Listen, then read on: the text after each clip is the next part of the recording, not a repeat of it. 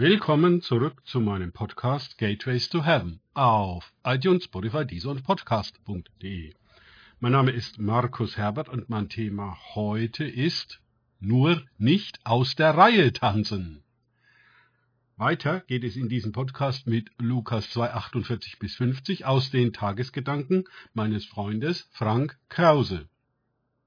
Und als seine Eltern Jesus im Tempel sahen, fanden, wurden sie bestürzt, und seine Mutter sprach, Kind, warum hast du uns das angetan? Siehe, dein Vater und ich haben dich mit Schmerzen gesucht. Und er antwortete, Warum habt ihr mich gesucht? Wusstet ihr nicht, dass ich in dem sein muss, was meines Vaters ist? Und sie verstanden nicht, was er ihnen sagte. Lukas 2, 48 bis 50. Es beginnt sich hier zu zeigen, wer Jesus ist und was in ihm steckt. So geschieht es mit allen größer werdenden Kindern. Aber in der Regel verstehen es die Eltern nicht, wie hier bei Jesus. Sie sind ganz ihren eigenen Vorstellungen und der Tradition verpflichtet. Wie hier dem alljährlichen Besuch des Passafests in Jerusalem. In so einer Tradition ist es an sich nicht vorgesehen, dass jemand den Priester Fragen stellt. Schon gar kein Kind. Eine der fatalen Wirkungen der Tradition besteht ja darin, dass es keine Fragen gibt. Alles ist bereits geklärt, geregelt und bestimmt. Die Antworten sind seit Generationen von Theologen bis ins Letzte ausgelegt und diskutiert worden. Es gibt nichts weiter zu besprechen. Lerne die zehn Gebote auswendig und gut ist. Aber Jesus ist noch nicht von der Tradition eingeschläfert worden. Er kann noch unbefangen denken und Fragen stellen, die Erwachsenen nicht in den Sinn kommen. Sie sind mit allem fertig. Er aber fängt erst damit an. Dies ist der ewige Konflikt mit der Jugend. Sie sind noch nicht so fertig wie wir, und das gefällt uns gar nicht. Es ist uns zu anstrengend, und genau das ist es umgekehrt für die Jugend mit uns fertigen Alten. Auch nahmen die Eltern Jesus es persönlich, dass Jesus von der vorgegebenen Agenda abwich. Wir können allerdings verstehen, wie besorgt sie waren, wo ihr Kind abgeblieben war. Oh, wie sehr Eltern dazu neigen, das Suchverhalten ihrer Kinder persönlich zu nehmen und mit der moralischen Keule draufzuschlagen. Wie kannst du mir das antun? Was sollen die Leute sagen?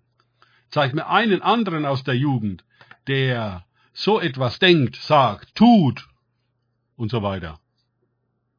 Je nachdem, wie weit unsere Jugendlichen von der Norm abweichen, ist es uns sehr peinlich und wir versuchen, das dem Nachwuchs sehr deutlich zu machen.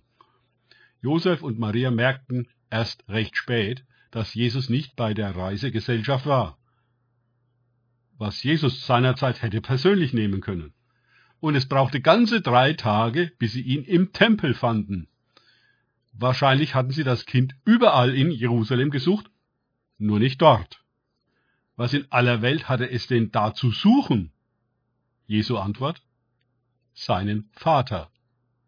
Seine Eltern sind fassungslos und verstehen nicht, was für eine Antwort das sein soll.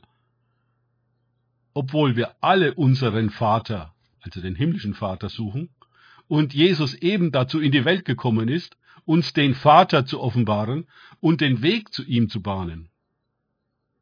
Jesus würde später mit einer Peitsche wiederkehren, um das Haus seines Vaters spektakulär zu befreien um ein Haus der Begegnung zwischen den verwaisten Kindern und dem Vater daraus zu machen. Ein Haus des Gebets. Er würde die Zuständigen heftig anklagen, dass sie ein Geschäft daraus gemacht haben und ihre Büros verwüsten. Und sie würden ihn dafür umbringen, um der Tradition willen. In dem zwölfjährigen Jesus regt sich seine Berufung. Er fängt an, Fragen zu stellen. Er sucht Orientierung und weitergehende Einsicht.